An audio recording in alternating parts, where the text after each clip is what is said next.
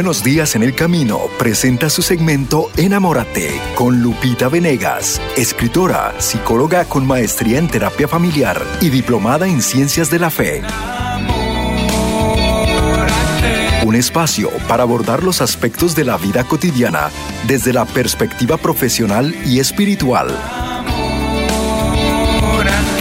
Enamórate con Lupita Venegas. A continuación.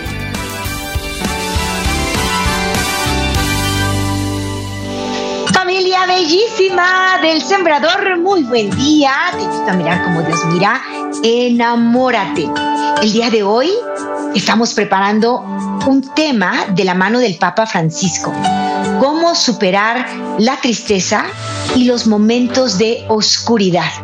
Hoy vamos a descubrir dos claves que además las ciencias más actualizadas en conducta avalan perfectamente. Dos consejos que da el Papa Francisco para superar momentos de tristeza y oscuridad. A veces pasamos por momentos así y lo hacemos absolutamente todos, todos los seres humanos. Llegan momentos en que experimentamos una gran confusión, una sensación de no saber qué hacer, hacia dónde me dirijo, cómo debo actuar, eh, una sensación de desconozco lo que está pasando, no puedo explicarme lo que está pasando, no puedo entender. Y entonces llegan momentos en que el corazón se desespera. La razón no encuentra explicaciones. Y de verdad decimos, no sé qué hacer. Francisco, en una homilía reciente, dio dos consejos que hoy por hoy están totalmente avalados por todas las ciencias de la conducta y me ha encantado esta concordancia entre la palabra de Dios, el magisterio de la Iglesia a través del Papa Francisco y los avances más recientes en estudio de la conducta humana. Estamos pasando por momentos de, eh, de soledad, momentos de profunda tristeza de sinsentido de la vida. Todo esto se ha recrudecido después de la experiencia de la pandemia y estadísticamente estamos hablando de que son cada vez más personas que sufren emocionalmente, más personas que sufren espiritualmente. Y hay una respuesta maravillosa. Si tú estás pasando por momentos de oscuridad o estás pasando por un momento de tristeza, que ya se ha prolongado, no es un momento, sino que ya lleva meses, lleva años, y ahí está de fondo una tristeza que te acompaña todos los días de tu vida. De pronto sientes que ya no puedes más. El Papa dio dos claves que, partiendo de la lectura de Job, de la palabra de Dios, él tomó con gran sabiduría. Y fíjate, cuando estamos en, en esta situación, un libro que nos conviene leer en las Sagradas Escrituras es justamente la historia de Job. Hoy voy a leer para ti partes del capítulo 3 y luego un poquito del desenlace de, de esta historia, porque la Biblia, la palabra de Dios que está viva, nos representa todas nuestras emociones, nuestros sentimientos, los momentos que podemos pasar en el mundo interior, ¿no? Están representados sobre todo en los salmos. Cuando leemos los salmos, ahí están todos los sentimientos que el hombre puede experimentar, desde la tristeza más profunda hasta la alegría y el éxtasis más pleno. Todos los sentimientos se manejan ahí en los salmos y el autor sagrado es extraordinario, nos revela la naturaleza de nuestro corazón, es precioso. Y un libro particularmente para tiempos de dolor, de sequedad espiritual, para tiempos de, de una angustia, de, no saber qué está pasando, es hermoso leer el libro de Job. Hay que leerlo completo, porque si te quedas en los primeros capítulos, te quedas en una angustia total. ¿Por qué? Porque él está experimentando la más grande de las angustias humanas, el perderlo todo, absolutamente todo, y permanecer vivo y no querer vivir, ¿no? Perderlo todo, hasta el deseo de morir no se te concede, o sea, todo va al revés. Y entonces entrar en las Sagradas Escrituras y ponernos junto con Job y decir las palabras que él decía, pero saliendo de nuestro corazón, o sea, tomamos las palabras de Job para expresar lo que sentimos, eso es profundamente terapéutico. Leer el libro de Job es maravilloso porque nos identificamos con todo lo que él fue sintiendo y vamos recibiendo las respuestas de Dios que le va dando a él, a Job, y que nos responden hoy a nosotros, y vemos el gran final, extraordinario final. Acuérdate que cuando Dios te pide es porque te quiere dar. Si te está pidiendo salud, si te está pidiendo eh, algo que tú no querías por nada del mundo soltar, tu trabajo, tu ser querido, Dios te quiere dar algo. Hoy te pide y prepárate para el regalo, porque llegará. Y el libro de Job nos lo comprueba, ¿no? Es muy bonito leerlo, no es muy largo, es un libro que, que podemos leer y podemos identificarnos con él. Y el Papa lo lee en una homilía en Santa Marta y luego, ay, perdí una cita, pero no importa. Y, y nos lo explica. Y su explicación nos va a dar una respuesta preciosa hoy para ti que te sientes triste o en un momento de profunda oscuridad. Job llega a sentirse tan mal, al perderlo todo era un hombre muy afortunado, todo le iba bien, pero en una vuelta del destino, Dios permite que el enemigo lo pruebe, lo lleve a extremos para que dude de Dios, para que reniegue de Dios. Y mira que no lo consigue, ¿eh? pero sí llega el momento en que sus emociones las expresa. No le gusta lo que está viviendo, no quiere estar vivo, Job. Y lo expresa así. Vamos a leer capítulo 3, versículos 1 al 3, y luego 11 a 17 y después 20 a 23. Dice Job, empiezan sus problemas, es uno tras otro, no se siente comprendido ni amado ni entiende qué está pasando y entonces maldice el día que nació. Y dice Job, después de esto, Job tomó la palabra para maldecir el día de su nacimiento, diciendo, maldito el día en que nací. Y la noche que dijo, ha sido concebido un hombre. Llega a ser tanto su dolor, sus pérdidas son tan, eh, tan múltiples. Maldito el día que nací. ¿Cuántos pueden llegar a sentirse totalmente identificados con estas palabras de Job? Más adelante, versículo 11 y siguientes, ¿por qué no morí en el seno? ¿Por qué no nací ya muerto? ¿Por qué hubo dos rodillas para acogerme y dos pechos para amamantarme? ¿Por qué no fui como un aborto que se esconde, como los pequeños que nunca vieron la luz? Ahora estaría acostado tranquilamente, dormiría mi sueño para descansar, con los reyes, con los ministros del país que se mandan a hacer solitarios mausoleos, o con los príncipes que amontonan el oro y repletan de plata sus casas. Allí cesan de moverse los malvados y descansan los que se encuentran agotados. ¿Para qué dar a luz a un desdichado?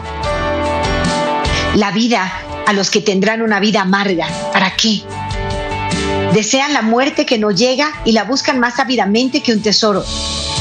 Saltan de júbilo entre el sepulcro y se alegran cuando llegan a la tumba.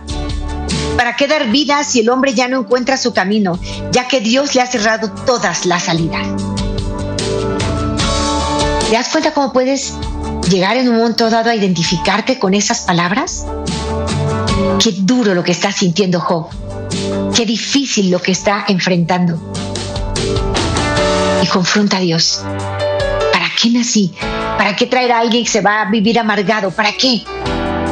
Él no puede entender que esto esté pasando. Y todos los primeros mm, capítulos de este libro nos ayudan a explorar incluso nuestros propios sentimientos, a identificarnos con Él y decirle, Dios mío, ¿de verdad para qué? Esta vida ha sido injusta conmigo. Desde que nací hasta el día de hoy todo, todo me ha salido mal. ¿Para qué vivir? ¿Para qué seguir adelante? Tal vez trae todo este dolor en tu corazón. Pero fíjate cómo es hermoso el Señor porque un día le responde a Job. Yahvé responde a Job. Job le está preguntando, a ver, ¿por qué te olvidaste de mí? Se me estremece el corazón. eres grande, Señor, pero has permitido todo esto para mí, no puede entender Job. Y Dios le responde, ¿quién es ese que oscurece mis designios y habla de lo que no sabe? Le dice a Job. ¿Dónde estabas tú cuando yo fundaba la tierra? Habla si es que sabes tanto. ¿Sabes tú quién fijó sus dimensiones? ¿O quién midió con una cuerda? ¿Sobre qué están puestas sus bases o quién puso su piedra angular? Mientras cantaban a coro las estrellas del alba y aclamaban todos los hijos de Dios.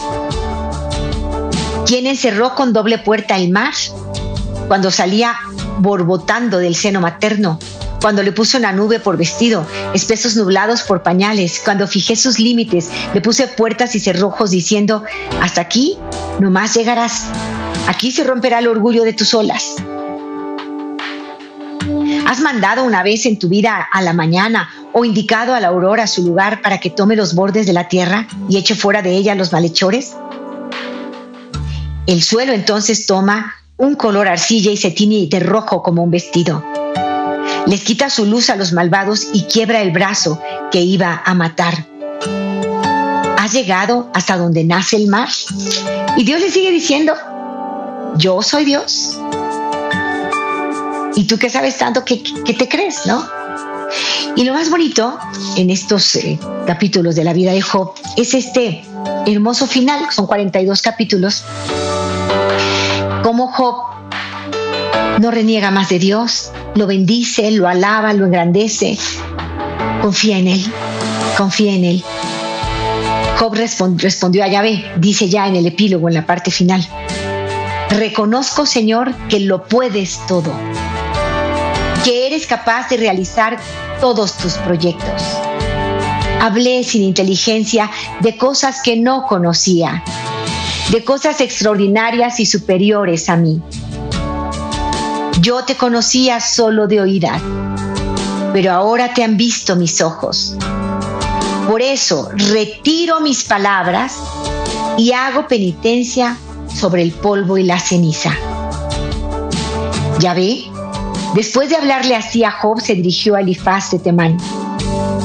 Me siento enojado contra ti tus amigos porque no hablaron bien de mí, como lo hizo mi servidor Job. Consíganse siete becerros, siete carneros y vayan a ver a mi servidor Job. Ofrecerán un sacrificio de holocaustos mientras que mi servidor rogará por ustedes. Job. Ustedes no han hablado bien de mí, como hizo mi servidor Job, pero los perdonaré en consideración a Job. Y Yahvé hizo que la nueva situación de Job superara la anterior había intercedido por sus amigos y Yahvé aumentó el doble todos sus bienes de Job, todos los bienes de Job. Este vio volver a él a todos sus hermanos y hermanas, lo mismo que a conocidos de antes. Comían con él en su casa, lo compadecían y consolaban por todos los males que Yahvé le había mandado. Cada uno de ellos le regaló una moneda de plata y un anillo de oro. Yahvé hizo a Job más rico que antes. Tuvo 14 mil ovejas, 6 mil carneros, mil yuntas de bueyes, mil burras, siete hijos, tres hijas. A la primera la llamó Tórtola, a la segunda Canela y a la tercera Frasco de perfumes. No se hallaban en el país mujeres tan bellas como las hijas de Job, y su padre les dio parte de la herencia junto con sus hermanos. Job vivió todavía 140 años después de sus pruebas y vio a sus hijos y a sus nietos hasta la cuarta generación. Esta es palabra de Dios. Te alabamos, Señor. En esta historia encontramos a un hombre con una profunda tristeza, un hombre que ya no quería vivir, que maldecía el día que nació, que quería morir, que reclama a Dios en un momento de desolación, pero luego le escucha y le pregunta y le dice, perdóname, hablé sin saber, tú sabes, tú eres Dios, yo creo en ti, yo confío en ti. Al final Dios agradecido le devuelve todos los bienes que perdió y los multiplica. ¿Qué hacer si tú sientes tristeza y desolación? Aparte de leer este libro, el Papa nos da dos claves hermosas que te quiero invitar a reconsiderar. Oración y silencio. Oración en voz alta, hablando con sinceridad a Dios, creyendo en Él y en su poder, pero diciéndole lo que sientes, como lo hizo Job. Y silencio reflexivo, reflexivo, silencio fecundo, que, que te lleva a explorar por qué me siento así, me conozco, cuáles son las áreas de mi vida en las que yo puedo crecer, qué me está tumbando, los demás o mi pecado.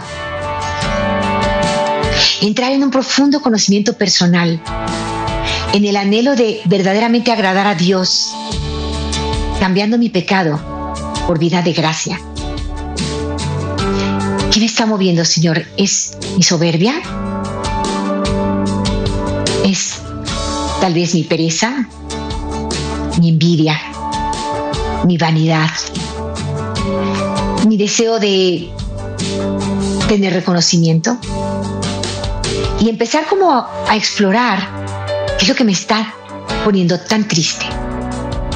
Porque ahí donde hay un corazón habitado por Cristo no cabe la tristeza, algo está pasando, yo le estoy dando lugar en mi corazón a otra cosa que no es Cristo y que me está alimentando el dolor emocional, el dolor espiritual. Dice el Papa que muchos de nosotros en, momentos de, de, soledad, de oscuridad, nos vamos al alcohol, entre otras cosas, o a los medicamentos. Y el Papa de manera muy coloquial nos dice, el silencio y la oración son mejores para superar la tristeza y momentos de oscuridad que las pastillas y las bebidas alcohólicas. A veces entramos en momentos de, una tristeza tal que tomamos barbitúricos, medicamentos para dormir bien, para estar relajados, o bebemos alcohol o podemos consumir alguna droga, pero no estamos enfrentando lo que estamos viviendo con lo que hay que hacerlo oración y silencio, silencio reflexivo. El Papa Francisco ha dicho que el silencio y la oración son la mejor manera de superar nuestros momentos más oscuros, en lugar de recurrir a pastillas o bebidas alcohólicas para escapar de nuestros males. La homilía del Papa Francisco se centró en estos momentos oscuros de la desolación espiritual que todos experimentamos en algún momento y dijo que todos podemos superarlos. Nos dio el ejemplo a través de la lectura del libro de Job, que es la que acabamos de hacer tú y yo. Estuvo atravesando por una desolación espiritual tremenda y estuvo desahogando sus penas ante Dios. Esto es la oración. Poder desahogar nuestras penas ante Dios. Reconocerle que existe, que está ahí y decirle, me quiero morir. Maldito el día en que nací. Puedes decirle como lo dijo Job. Y enseguida el Papa Francisco reflexiona. Aunque Job estaba en serios problemas y había perdido todo, todo, él nunca maldijo a Dios. Nunca maldijo a Dios. Y su arrebato fue el de un hijo frente a su padre. Nosotros, tarde o temprano, experimentaremos una oscuridad espiritual. La desolación espiritual es algo que nos sucede a todos. Puede ser más fuerte o más débil, pero esa sensación de oscuridad espiritual, de desesperanza, falta de confianza, carece de deseo de vivir. No se ve el final del túnel. Hay agitación en el corazón, en el pensamiento. ¿Te estás sintiendo identificado tal vez con esto? Tenemos que entender que cuando nuestra alma está en el estado de tristeza generalizada, de verdad que apenas podemos respirar les he dicho cómo la palabra angustia viene de angosto. Es esta sensación de que no puede entrar el aire a mí, ¿no? Es, me siento como que alguien me, me ahorca y, y viene la angustia. ¿Qué debemos hacer cuando experimentamos esos momentos oscuros? Dice el Papa. Ya sea por una tragedia familiar, una enfermedad, algo que nos pesa mucho, algunas personas pensarían en tomar una pastilla para el sueño, eliminar sus problemas con beber una, dos, tres, cuatro copas, y estos métodos no ayudan. En cambio, la liturgia de hoy, nos dice el Papa, nos muestra cómo hacer frente a esa desolación espiritual cuando nos encontramos tibios, deprimidos o sin esperanzas. Aquí está la cita bíblica que compartí contigo. Y además ya el epílogo o el final del libro de Job en el capítulo 42. El Papa Francisco dijo que la manera de salir de esta situación de tristeza y de y desolación es rezar. Rezar en voz alta, como lo hizo Job, día y noche, hasta que Dios escuche. Es una oración llamar a la puerta, pero hay que hacerlo con fuerza. Dice la palabra de Dios, Señor, mi alma está hastiada de las dificultades, mi vida está cercana al infierno. Estoy contando entre los que descienden a la fosa. Soy un hombre sin fuerza. Tú lees la palabra de Dios y te vas identificando y vas sintiendo y vas llorando. ¿Cuántas veces nos hemos sentido así, sin fuerza? Dice el Papa. Y aquí está la oración. Y nuestro Señor mismo nos enseñó a rezar en esos momentos terribles. Señor, Tú me has sumergido al fondo del pozo. A mí, tu enojo me ha pesado. Que se eleve mi oración delante de ti, Señor. Esta es la oración y es así como debemos orar en nuestros momentos más oscuros, más terribles, más tristes, los más aplastantes. Esta es la oración genuina, desahogándose, al igual que lo hizo Job con sus hijos, como un hijo. Desahógate frente a Dios, Él es tu Padre y es un Padre de amor que te ama. El silencio, la cercanía y la oración es lo que ayuda a quienes están sufriendo. Silencio, cercanía y oración. El Papa dice, a veces no son necesarias las palabras, puede ser en algunas ocasiones hasta contraproducente. Si tú tienes un familiar que está sufriendo, que se siente triste, que ha tenido pérdidas, Cariño, cercanía, oración. No muchas palabras no son necesarias. El que estés ahí, el que le abraces y le digas que te importa. La importancia del silencio, de estar cerca, del uso de la oración, es la manera correcta en la que los amigos deben comportarse cuando se enfrentan a quienes están experimentando momentos oscuros previniendo palabras y discursos en estas situaciones que a veces no ayudan, sino que incluso pudieran hacer algún daño.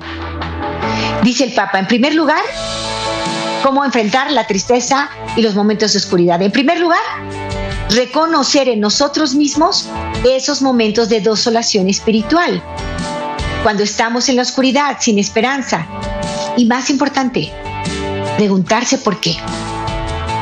Número uno, reconozco que estoy en un momento de, vacío, de desolación, no me gusta lo que estoy viviendo, pero ¿por qué? Preguntarse por qué. Primero, hacer este stop, ¿no? Reconocer que estoy en desolación y reconocer el por qué. Segundo, orar al Señor así como la lectura del Salmo 87 que nos enseña a orar durante nuestros momentos oscuros. Que mi oración delante de ti, Señor, me sane. En tercer lugar, cuando me acerco a una persona que está sufriendo, ya sea por enfermedad o cualquier otro tipo de sufrimiento, que está experimentando una sensación de desolación, debemos estar en silencio. Un silencio con mucho amor, con cercanía y caricias. No hay que hacer discursos que no ayudan en la final de de, esta recta de dolor. Simplemente estar ahí con un silencio, con un gran amor, con un gran testimonio y con nuestra oración. Oración y silencio. Oración que nos permite conectar con Dios. Señor, es que necesito creer en ti, dame fe. Habla con Él y hazlo en voz alta. Y silencio reflexivo. ¿Por qué me siento así? ¿En qué puedo mejorar? ¿Cómo puedo cambiar yo? ¿Cómo puedo ser una mejor persona en esta circunstancia que Dios está permitiendo en mi vida? No me gusta, pero no reclamo. Sé que Dios es Dios y que Él hace su parte y la hace con amor. Y si algo malo está en mi vida, yo sé que me dejará una gran enseñanza, que me hará más humana, que me hará mejor persona, que me cristificará si me pongo en las manos de Dios. Así es que a orar y a reflexionar. Hay que hacer buenas lecturas en estos momentos y levantarnos, encontrar nuestra persona vitamina y levantarnos y decir, Señor, tú sabes más, yo confío en ti. Voy a la pausa, vuelvo después de ella, espero tu llamada, la siguiente parte del programa la haces tú. Si estás en México, marca 3347 376326. Si estás en Estados Unidos, 773 777 7773. Pausa y vuelvo, te invito a mirar como Dios mira, enamórate. En unos momentos regresamos a Enamórate con Lupita Venegas.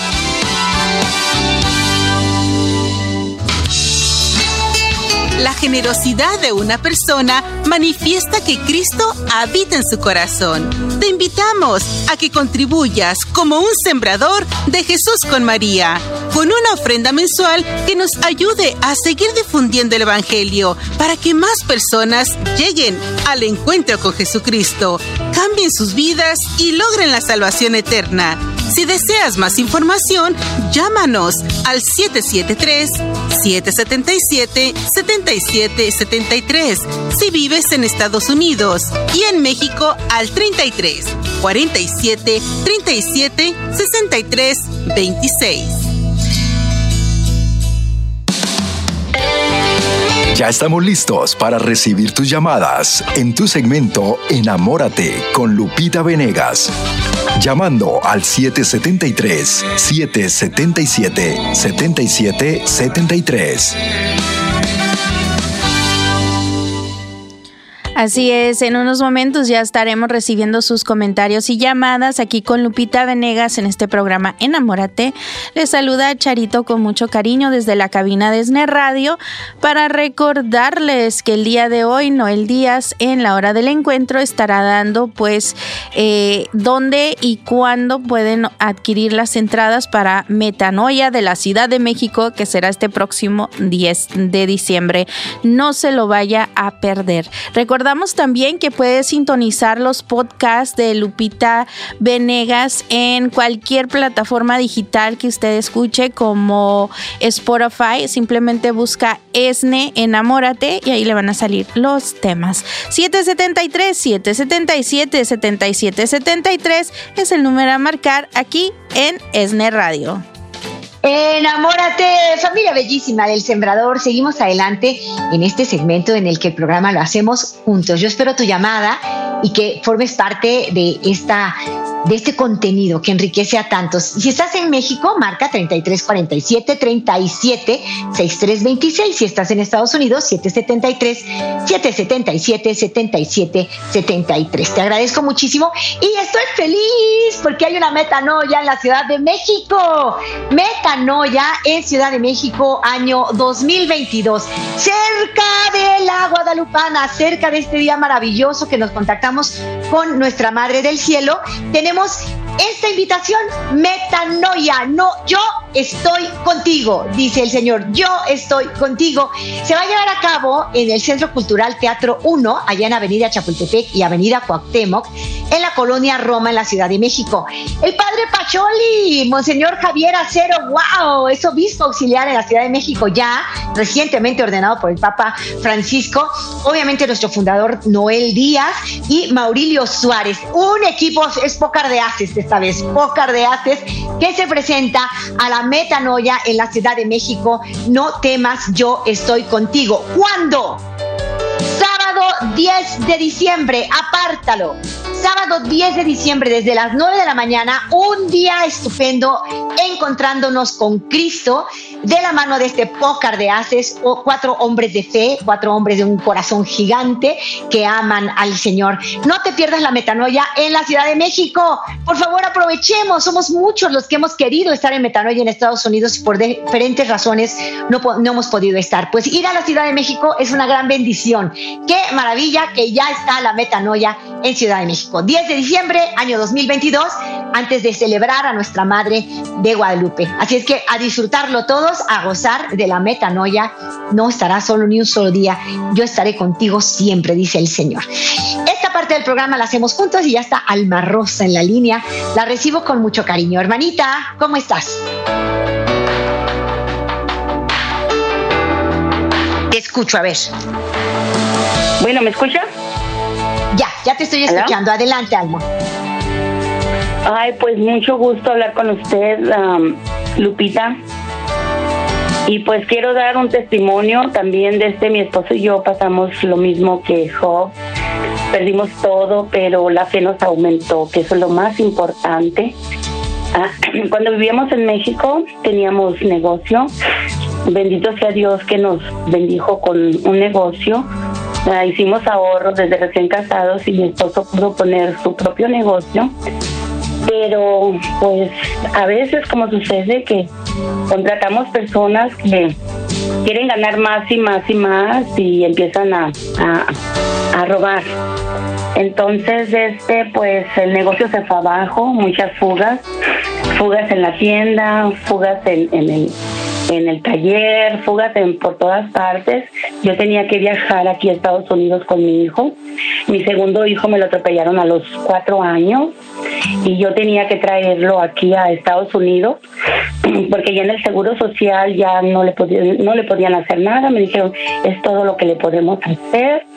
A mi hijo su piernita pues la tenía muy mal porque me pasó la rueda por su pierna y yo busqué a ver dónde me lo podían atender. Desde, me contacté en un hospital de España, uno ah, pues ah, aquí en Estados Unidos. Se me hizo mejor aquí porque aquí tenía familiares en Estados Unidos y me lo empezaron a atender en la ortopédica de Los Ángeles y en, en, en, la clínica de Caléxico y hacían su férula y así pues me lo siguieron atendiendo. Yo tenía que viajar con mi hijo y pues ah, no podía estar desde en la tienda.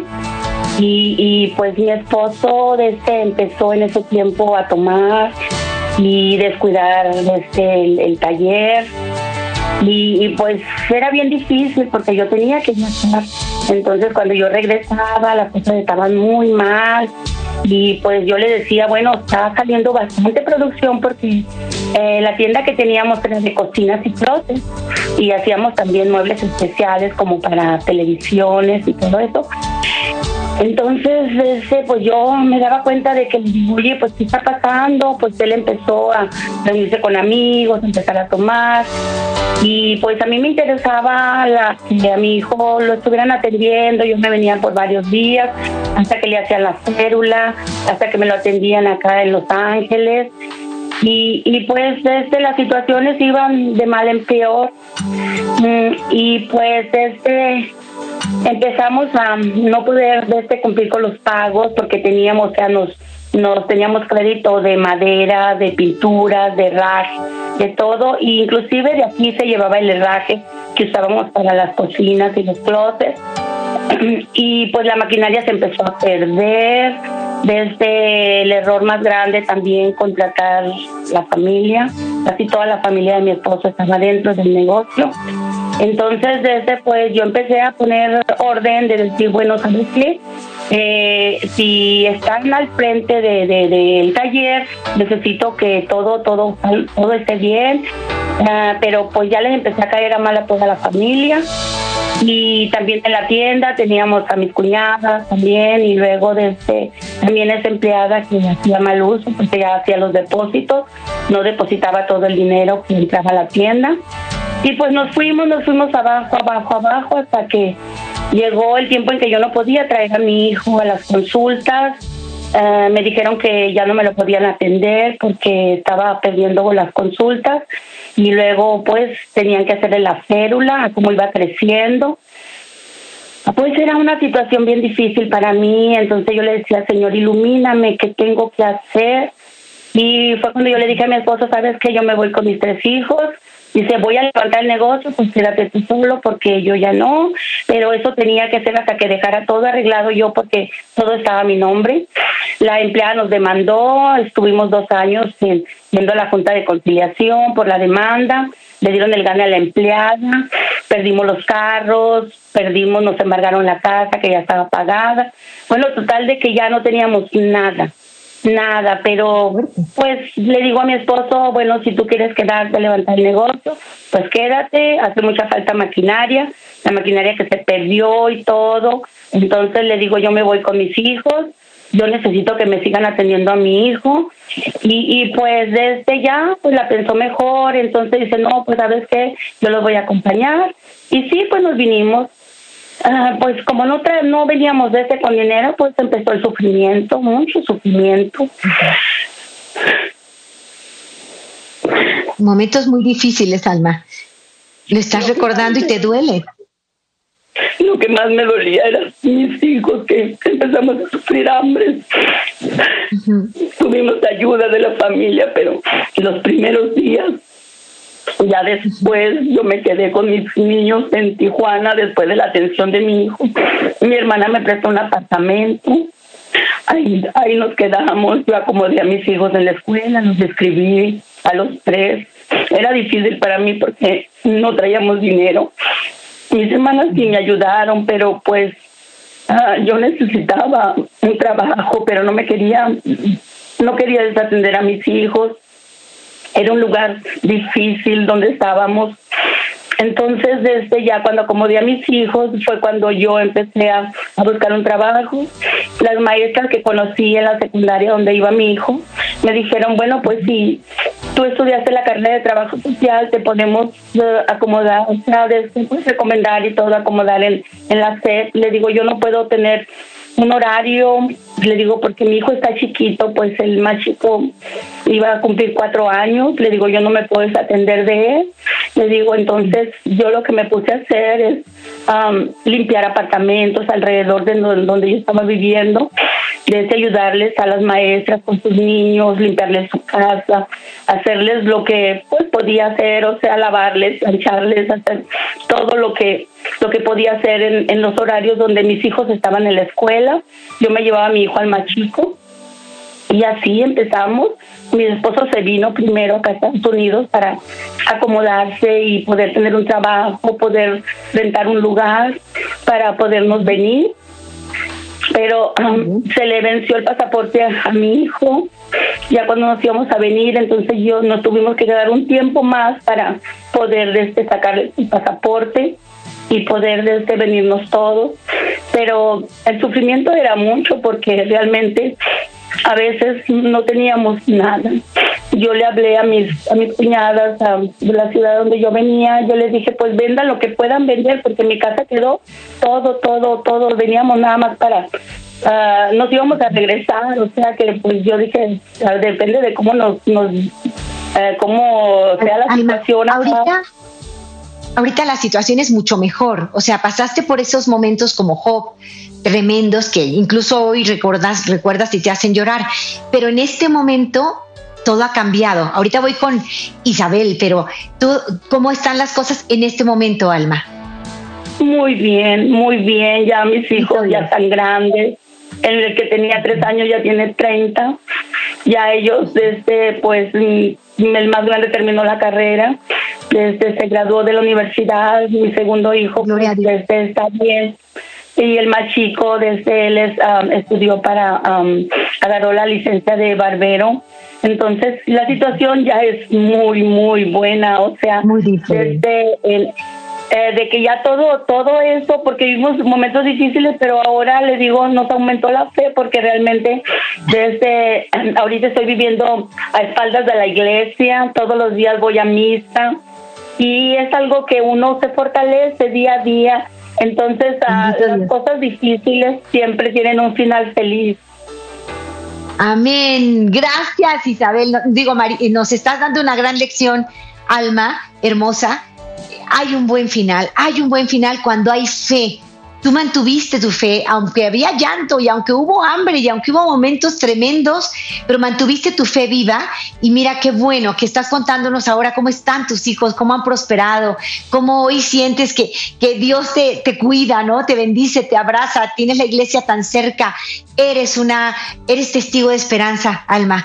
Qué bueno que nos lo cuentas. Gracias por compartirlo. Y si hay personas que en este momento estén sintiendo que llueve sobre mojado, que es una tras otra, que parece que no salen, sepan que el final del túnel llegará y estará lleno de luz, como en el caso de la vida de Alma. Te abrazo muy fuerte, hermanita, y voy con Isabel, otra hermanita que ha tenido paciencia y nos ha esperado en la línea. ¿Cómo estás, preciosa? Buen día. Hola, buen día Lupita, muchas felicidades, de verdad quiero felicitarte por tu programa, es extraordinario, siempre, siempre aprendemos de ti, eh, lo escuchamos día tras día. Y pues aquí quiero hacer un breve resumen referente a tu opinión, ¿verdad? Eh, de hecho ya había hablado contigo, soy la persona que tengo insuficiencia renal y epilepsia, eh, no sé si me recuerdes y que te hablé parte de mi historia un poquito. Pero aquí ahorita en la situación eh, me gustaría pedirte tu opinión en situaciones de que de que vivimos ahorita momentos trágicos en economía, en salud, en qué situaciones que pues yo tengo insuficiencia renal como te comento, epilepsia, aparte también mi esposo pues no puede ir a trabajar por las situaciones de estarme cuidando y en el caso mío pues yo he querido buscar un trabajo, ¿verdad? Pero me dice mi esposo, tú por tu salud no puedes salir a trabajar. Entonces, a veces la verdad hay momentos que ni siquiera para comer tenemos. Yo mi alimentación es una alimentación muy especial por mi salud. ¿Y qué es lo que pasa? Aquí me gustaría pedirte tu opinión, Lupita, de verdad, no sé, me dicen que pues yo soy la que estoy mal, pero quisiera saberlo de una profesionista como tú. ¿Qué me recomiendas? En este caso, en los momentos difíciles es cuando verdaderamente se ve el apoyo familiar. En el caso mío, mis padres y hermanos totalmente me dan la espalda.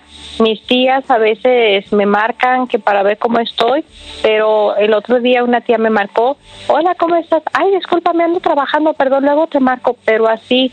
Y entonces como que no les, no les doy mucha importancia como tal. De hecho, acaba de fallecer un tío. Cuando él estuvo hospitalizado, toda la familia estuvo al pie del cañón con él día y noche en el hospital, etcétera. Cuando yo estoy en el, en el hospital, jamás nadie de la familia se para y entonces yo sinceramente veo como que una injusticia, por decirlo así, ¿verdad? Y mi esposo me dice que este, pues, de plano, totalmente olvidarme de ellos y así es, porque digo, cuando verdaderamente te quieren apoyar, Lupita, están en los momentos difíciles. No sé si yo haga mal o no, yo lo que hago pues solamente es pedir a Dios por mis padres, pero sinceramente Lupita la verdad es algo muy muy difícil el que pues no cuento con apoyo de ellos.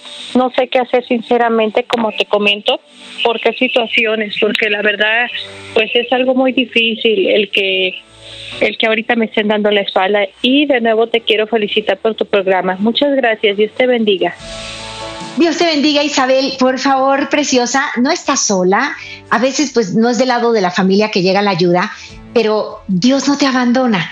Eh, voy a ir enseguida con mi tocallita Lupita que me está esperando, pero antes Isabel te quiero decir, tú estás en Guadalajara, en donde yo estoy y eh, tenemos una comunidad de misioneros. Quiero que te visiten, quiero estar en lo posible lo más cerca de ti. Y eh, como no estás sola, Isa, por favor deja a la telefonista tu teléfono y que me lo haga llegar a veces quien contesta ya es Lupita, hermanita, tocallita mía también. Quien sea que está en la línea telefónica, dile Isabel, este es mi número, dáselo a Lupita, porque mis misioneros, vamos, somos un grupo de misioneros, ellos van a visitarte primero y después vemos en qué forma podemos acompañarte. Isabel, eh, ¿tienes resentimiento porque te gustaría que tu familia estuviera más cerca de ti, que te comprendiera más? ¿Sabes qué? Compréndeles tú a veces se cansan de, alguien que está enfermo y que y, empiezan a decir él quiere estar así, no quiere salir adelante. Entonces no comprenden, pero compréndeles tú. De la mano de Dios vas a poder que Dios los perdone y Él no te abandonará. Yo quiero estar a través de los misioneros cerca de ti, así es que Isabel de Guadalajara, por favor, déjanos tu teléfono porque vamos a visitarte, ¿vale? No estás sola. ¿Qué debes hacer? Bendice, agradece, bendice, pide por, por tus seres queridos, aunque ellos se hayan olvidado de ti, tú no te olvides de ellos. Más vale sufrir una justicia que cometerla. Un abrazo, Isabel, no estás sola. Voy con mi cocallita desde Inglewood con un minuto. Cuéntame, Lupita. Bueno, yo no me llamo Lupita, pero soy Enriqueta, sí llamo de Inglewood. Okay. Lo único que mejor tuvimos aquí. Sí, una confusión. porque yo quería hablar con Lupita. ok. Ok. Hola, Lupita. Enriqueta, pues, bienvenida. felicitarte por el programa. Es bien uh, importante todos los temas que tratas y he aprendido demasiado.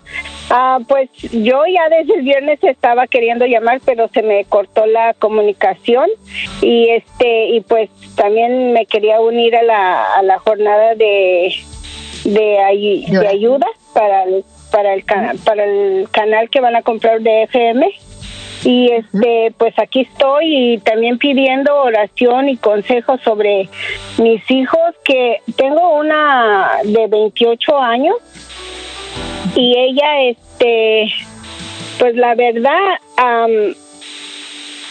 son buenos niños, son buenos, pero ella está como muy este encadenada o deprimida, no sé, este como que no tiene self-esteem, no tiene alto y ella todo lo que uno dice o cualquier persona como que lo toma para para su persona, entonces quería yo ver qué puedo hacer en ese caso. ¿Cómo ayudamos a nuestros hijos a fortalecer su autoestima? Querida Enriqueta, voy a hacer un programa especial para ti cómo ayudar a mis hijos a fortalecer su autoestima. Lo vamos a hacer especial porque necesitas una respuesta grande y amplia que no te la puedo dar en este momento. Por ahora te digo, haz mucha oración por tu hija, hazle saber que la quieres, que la amas, que la valoras, no le señales sus errores, sino sus aciertos y pronto tendrás un programa muy completo para poder ayudar a tu hija queridísima y tantos de nosotros queremos hacer lo mismo. Gracias por tu llamada. Te prometo un programa completito sobre cómo fortalecer la autoestima de nuestros hijos, aun cuando sean adultos mayores. Eh, bueno, adultos ya de, más de 21 años, ¿no? Tengo que despedirle, le pedimos a María que nos inspire. Préstame, madre, tus ojos para con ellos mirar porque si con ellos miro, nunca volveré a pecar. Préstame, Madre, tus labios para con ellos rezar, porque si con ellos rezo, Jesús me podrá escuchar. Préstame, Madre, tu lengua para poder comulgar, pues es tu lengua materna de amor y de santidad.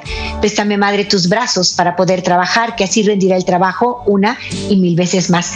Préstame, Madre, tu manto para cubrir mi maldad, pues cubierta con tu manto al cielo he de llegar. Préstame, Madre, a tu Hijo para poderlo yo amar, que si me das a Jesús, ¿qué más puedo yo desear? Esa será mi dicha por toda la eternidad. Amén. Familia bellísima, me despido. ¿Por qué no se casan los jóvenes? Es el tema de mañana, no se lo pierdan. Te invito a mirar como Dios mira. Enamórate.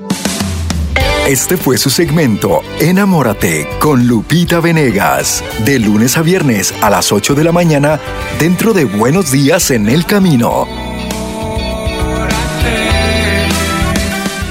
Esperamos que hayas disfrutado de este mensaje producido por El Sembrador. Si resides en Los Ángeles y a sus alrededores, recuerda que puedes ver la programación de ESNE las 24 horas al día a través de la señal abierta digital en Canal 56.2 y por la radio. También nos puedes escuchar y ver por medio de la aplicación ESNE en tu celular.